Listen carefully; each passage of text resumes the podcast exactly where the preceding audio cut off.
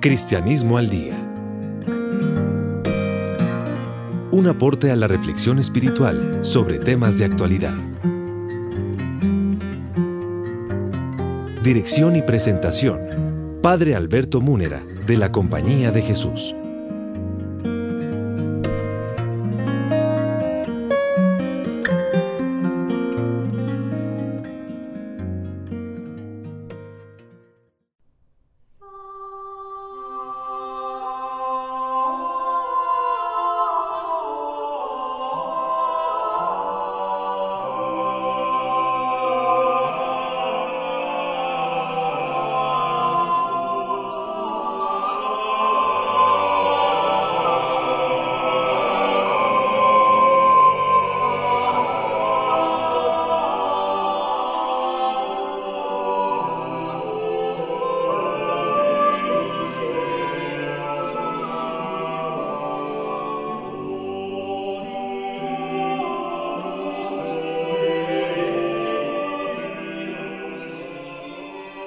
Amables oyentes, una vez más, reciban el cordial saludo de quien les habla, el Padre Alberto Múnera de la Compañía de Jesús, Facultad de Teología de la Universidad Javeriana.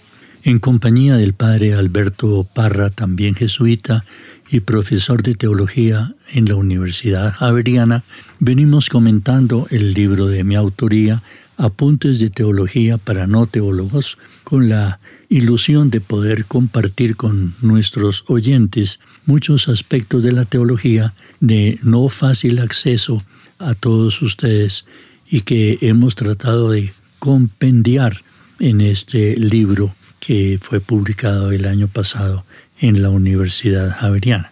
Siguiendo nuestro método, el método del libro, que es explicar los capítulos en diversos pasos, nos encontramos todavía en el capítulo primero que se refiere a la existencia de Dios y su revelación a toda la humanidad.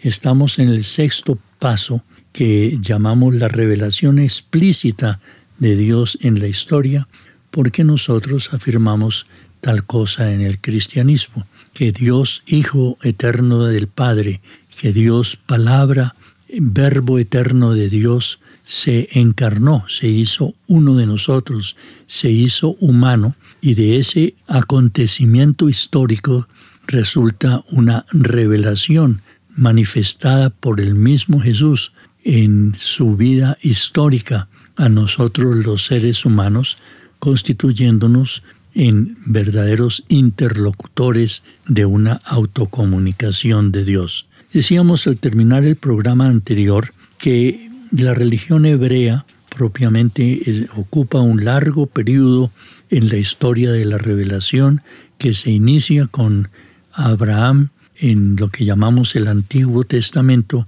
y se extiende por cerca de 18 siglos hasta la aparición histórica del Señor Jesús en el pueblo de Israel.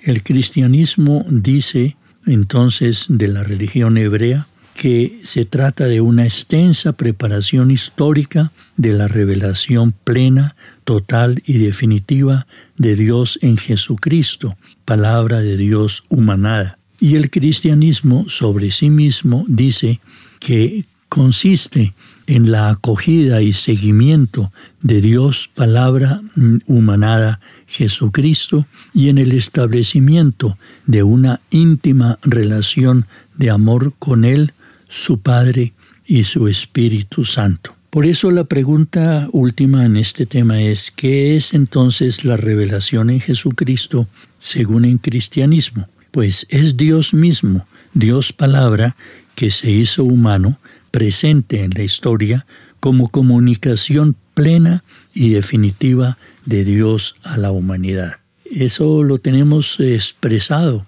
en el prólogo del Evangelio según San Juan dice, en el principio la palabra existía y la palabra estaba en Dios y la palabra era Dios. Todo se hizo por ella y sin ella no se hizo nada de cuanto existe. En ella estaba la vida y la vida era la luz de los hombres y la luz brilla en las tinieblas. y la palabra se hizo carne y puso su morada entre nosotros y hemos visto su gloria, gloria que recibe del Padre como Hijo único, lleno de gracia y de verdad. Y por supuesto una pregunta que surge inmediatamente es, ¿por qué Dios decide hacerse humano en Jesucristo?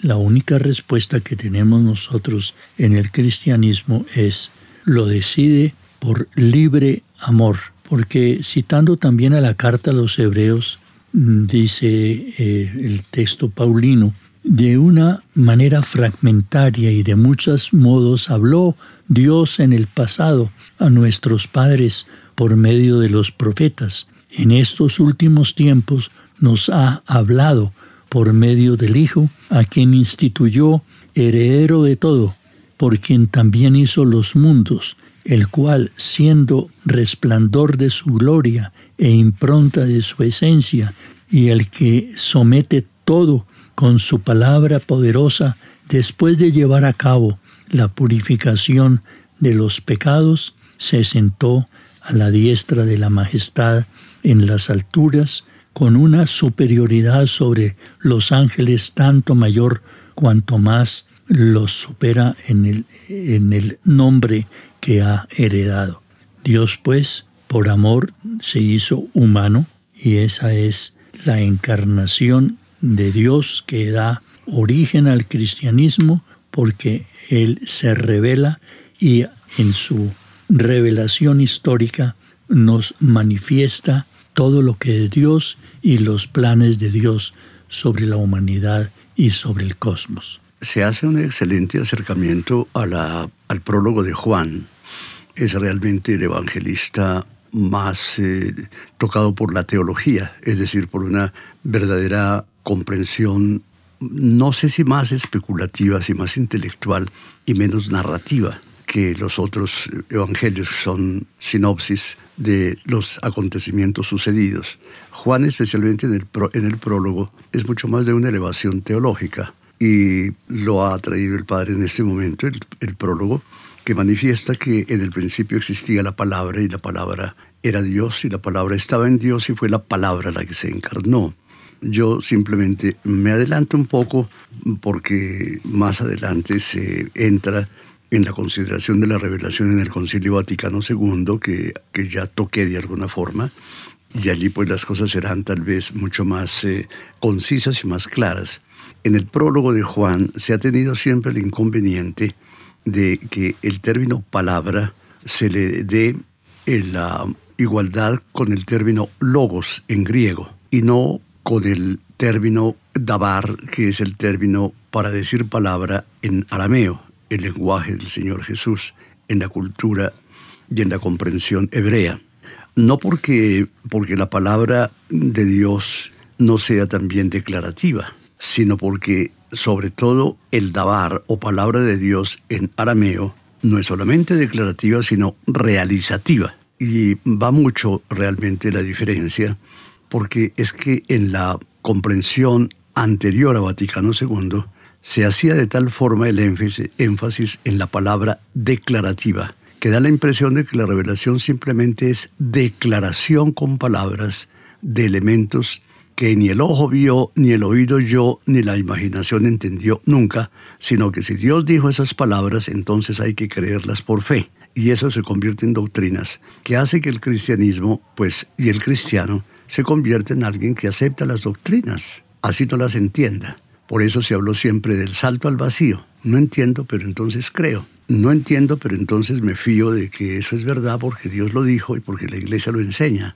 Pero es claro que allí la fe fue más bien un asunto intelectual y la transmisión de la fe fue la transmisión de un catecismo de verdades. Eso es lo censurable, porque hizo un cristianismo que no se muestra en las obras, sino se muestra en las palabras. En cambio, el término dabar no es declarativo como el logos griego, sino es realizativo. La palabra de Dios se realiza, la palabra de Dios se cumple, la palabra que sale de mi boca realiza lo que significa. Y entonces es claro que estamos en una revelación de carácter realizativo que lleva a una fe también realizativa. No puede ser que mi cristianismo sea simplemente una aceptación pasiva de verdades que no entiendo o que tal vez no me importa entender, sino que mi cristianismo realmente es el seguimiento práctico e histórico de una persona santísima que dejó sus huellas donde yo tengo que poner mis pies en la historia, en mi historia, no simplemente en mi cerebro, sino en mi historia,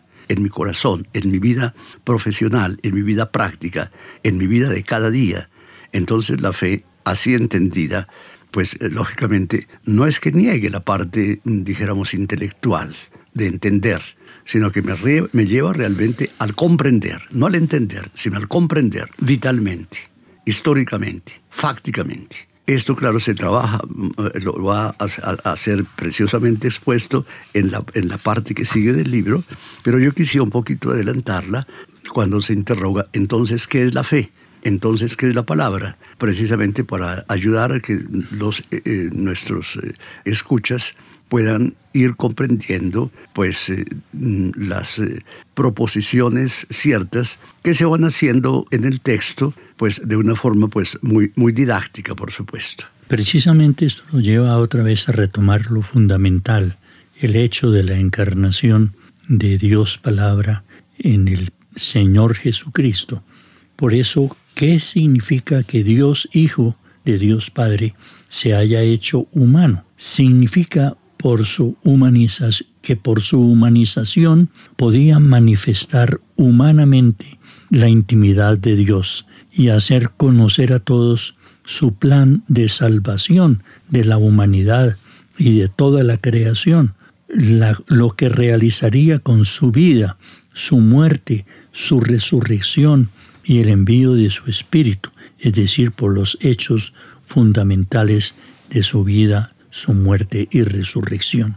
El padre Karl Rahner tiene una hermosísima aproximación a este acontecimiento de la encarnación y dice lo siguiente, sobre las cuestiones fundamentales de nuestra experiencia no poseemos otra respuesta real y concreta que no desemboque en un amargo interrogante. Fuera de esto, hay un hombre que nació como nosotros a la vida terrena igual a nosotros en todo, y cuya existencia, y con ella también la nuestra, tiene un sentido y un remate bienaventurado, una inteligibilidad, si bien nos resulta por ahora incomprensible.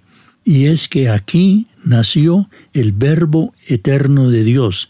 Eh, tomemos la palabra verbo no como logos, sino como dabar, según explica el padre Parra, una palabra realizativa de Dios, y pese a su camino hacia la muerte, esta epifanía da inicio a la divina transfiguración del mundo.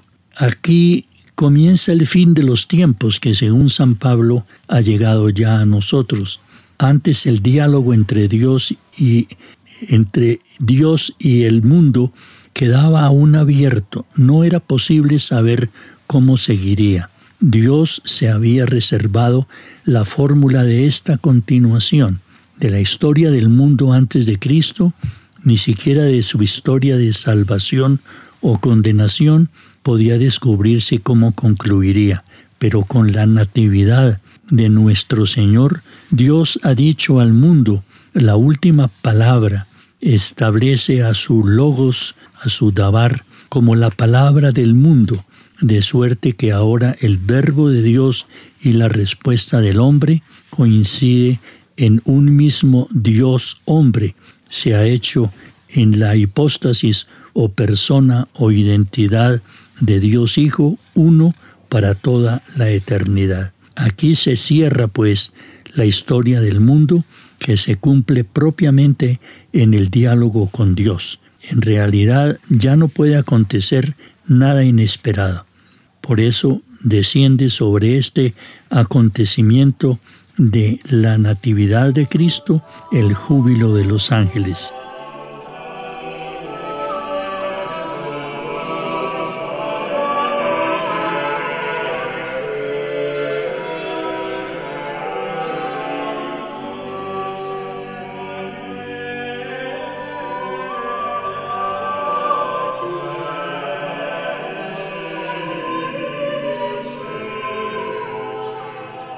Sigue ahora únicamente la cuestión de cómo nos comportamos nosotros con este verbo o palabra definitiva de Dios al mundo, que es palabra de misericordia, de venida de Dios al mundo y de aceptación de éste en la intimidad divina. Por eso, como lo decía el padre Parra, nos queda la última pregunta antes de entrar en el texto del Vaticano II, que es en último término la fe cristiana. Es la aceptación y acogida libre de Jesucristo en su realidad humano-divina, realizadora del plan eterno de salvación, divinización del ser humano en la medida de la limitada posibilidad creatural de la humanidad y del cosmos. Con esto pues quedamos sentado el hecho fundamental del cristianismo, que es un acontecimiento histórico, la encarnación en la historia nuestra de la palabra eterna de Dios para establecer un diálogo de amor entre nosotros, los seres humanos, al acoger al Dios que se nos entrega totalmente, amorosamente, se nos autocomunica, se desborda hacia nosotros en la persona adorable del Señor Jesucristo. Y aquí entramos entonces... Perdóname que las, eh, las preguntas que, que se van eh, tejiendo en este apartado antes de entrar a la revelación en el Concilio Vaticano II, este sexto paso de la revelación explícita de Dios en la historia, me parece que es de un, de un terrible valor, de un grandioso valor, ¿no? Por las preguntas que, que introduce preguntas pues que tienen la respuesta en el texto y que es lo que se quiere pues eh, mm, comunicar a los, a los oyentes. El sexto paso, la revelación explícita de Dios en la historia, pregunta por ejemplo, ¿qué tiene que ver el plan de Dios de que todos los seres humanos se salven con la revelación explícita de Dios en la historia? Porque realmente es un salvarse en la historia. Esa es la revelación explícita de Dios, una salvación en la historia, no en la estratosfera no simplemente en la otra vida, porque algunos creen que se trata de la salvación en la otra vida. ¿Qué significa, qué tiene que ver el plan de Dios de que todos los humanos se salven con la revelación explícita de Dios en la historia? Después pregunta, ¿qué afirma el cristianismo sobre una revelación explícita de Dios en la historia de la humanidad, no en la estratosfera? Tercera pregunta, ¿qué sería entonces la religión hebrea según el cristianismo, sino la historia de un pueblo en el cual el Señor actuó en una revelación de carácter histórico? Israel no es un, no es un pueblo de filósofos, sino es un pueblo eminentemente histórico y allí es donde Dios, entonces, ¿qué significa la religión hebrea? Es una pregunta capital. Y la siguiente, ¿qué entonces dice el cristianismo sobre sí mismo? Sino que tal vez es el cumplimiento y la realización absolutamente superior de lo que fue preparado en la historia del Antiguo Testamento para llegar realmente a donde apuntaba Israel en su esperanza, en su anticipo, en su sombra, en sus figuras, en sus profetas, que se realizarían entonces de una forma um, dramática y evidentemente existencial en la persona de Cristo en la historia. Y sigue que, es entonces la revelación de, de Jesucristo según el cristianismo, pues una revelación descomunal, de carácter histórico, porque precisamente por eso el verbo se hizo historia, el verbo se hizo carne y habitó entre nosotros. Y porque Dios entonces puede decirse y hacerse en la persona de Jesucristo Señor. ¿Por qué Dios decide hacerse humano en Jesucristo? Son preguntas pues de un grueso calibre y de, una, de un palpitante interés. ¿Y qué significa que Dios se haya hecho humano? ¿Qué, significa desde, desde el punto de vista de la revelación? A mí me parece que son preguntas antecesoras al, a la doctrina de la Iglesia en Vaticano II que terminan preguntando entonces, por último, ¿qué es, en último término, la fe cristiana. Yo entiendo que estamos en el corazón mismo de la teología, haciéndola pues lo más menuda que nosotros podamos hacerlo, como pretende el libro, Apuntes de Teología para no teólogos, pero que cuando se trata no de una teología especulativa, fundamentalmente especulativa, sino de una teología histórica, basados en la revelación histórica de Dios, es claro que el acontecimiento de la teología se pone a disposición de todos y de todas, porque no basta ser un teólogo especulativo para ser teólogo, sino que son teólogos los hombres y mujeres que viven su fe y que sienten su fe y que eh, armonizan la fe con su profesión y con su oficio, los hombres de cultura, los hombres de ciencia, los hombres de matemáticas, los jóvenes de sus rumbas, esa es lo que hay que armonizar no una cosa pues que, sí, unas doctrinas más o menos explicitadas o más o menos envejecidas, pero no realmente tocantes a la vida y a la realidad de cada día. Esto me parece que pues eh, ciertamente da gloria al autor que así se interroga, pero nos va mostrando lo fundamental, y es el cambio de perspectivas desde lo que traíamos hasta el Gran Concilio Vaticano II. Y entonces el séptimo paso precisamente es la doctrina de la Iglesia en el Concilio Ecuménico Vaticano II, la doctrina de la Iglesia sobre lo que estamos tratando, es decir, sobre la revelación de Dios en la historia. Para eso, pues lo primero que queremos recordarle a los oyentes es qué fue el Concilio Vaticano II que terminó en, en diciembre de 1965 es el último de los concilios ecuménicos en la historia de la Iglesia y son ecuménicos en el sentido de que eran abarcantes de la totalidad habitada. Eso significa oikúmene en griego, la tierra habitada, la casa habitada.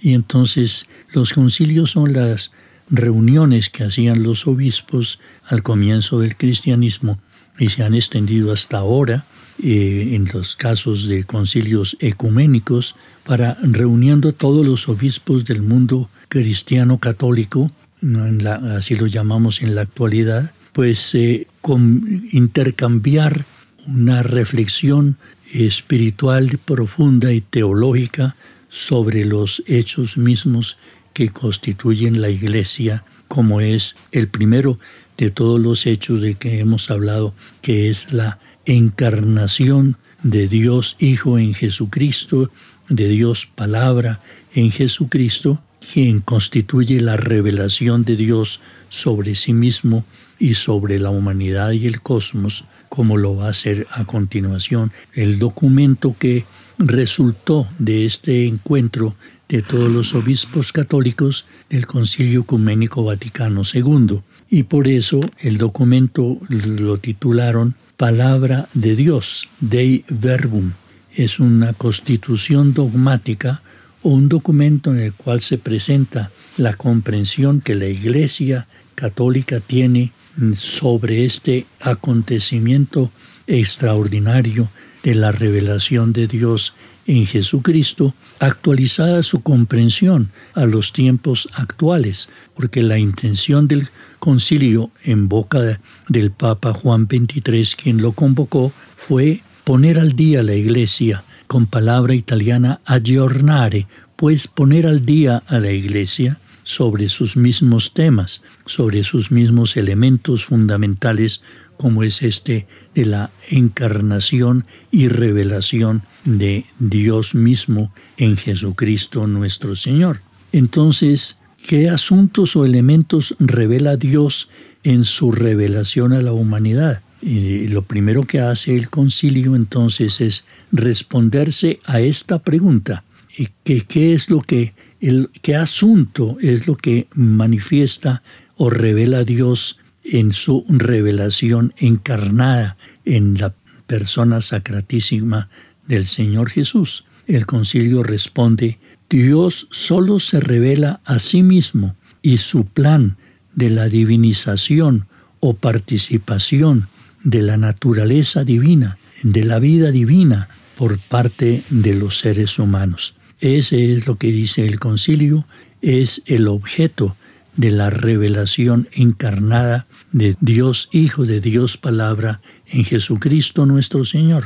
Y entonces todo el documento va a expresar, expander una mayor comprensión de este acontecimiento maravilloso de la revelación de Dios sobre sí mismo y sobre sus planes, sobre la humanidad y sobre el cosmos. Esa es la intención del concilio Y eso es lo que vamos a hacer en los siguientes programas, tratando de seguir el texto mismo de los obispos que nos ilustran sobre la comprensión del fenómeno maravilloso, extraordinario de la revelación de Dios en Cristo. Hay una nota que yo quiero destacar porque la pregunta es qué es el Concilio Vaticano II, es sumamente bien preguntada y tal vez yo de mi cosecha pudiera decir que tal vez el Concilio Vaticano II es el primer concilio de la historia, fueron 20 concilios ecuménicos anteriores.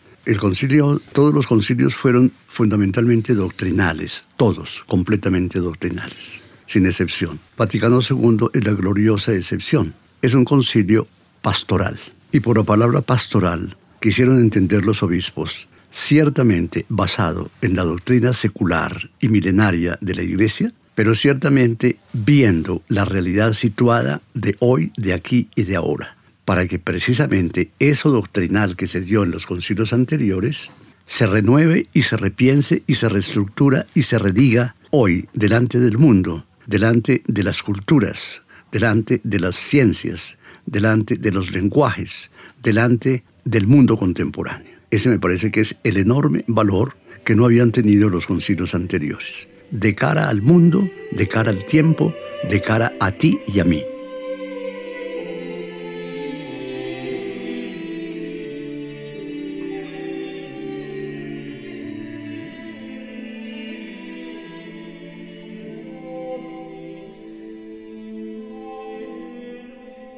Amables oyentes, queremos agradecer muy sinceramente la gentil sintonía que ustedes nos brindan a estas consideraciones que el Padre Alberto Parra y quien les habla, el Padre Alberto Múnera, ambos jesuitas, profesores de teología en la Universidad Javeriana, estamos haciendo del el libro Apuntes de Teología para no teólogos, publicado en la Facultad de Teología de la Javeriana el año anterior. Una vez más, en la ingeniería de sonido nos acompañó Laura del Sol y Daniel Ángel en la producción del programa. Para ellos nuestros agradecimientos. Y esperamos contar con su amable sintonía en el siguiente programa de Cristianismo el Día, en que continuaremos introduciéndonos en esta temática teológica de trascendental importancia, como es lo que presenta el Concilio Vaticano II sobre el tema de la revelación encarnada de Dios sobre sí mismo y sobre su plan de divinización de la humanidad y del mundo.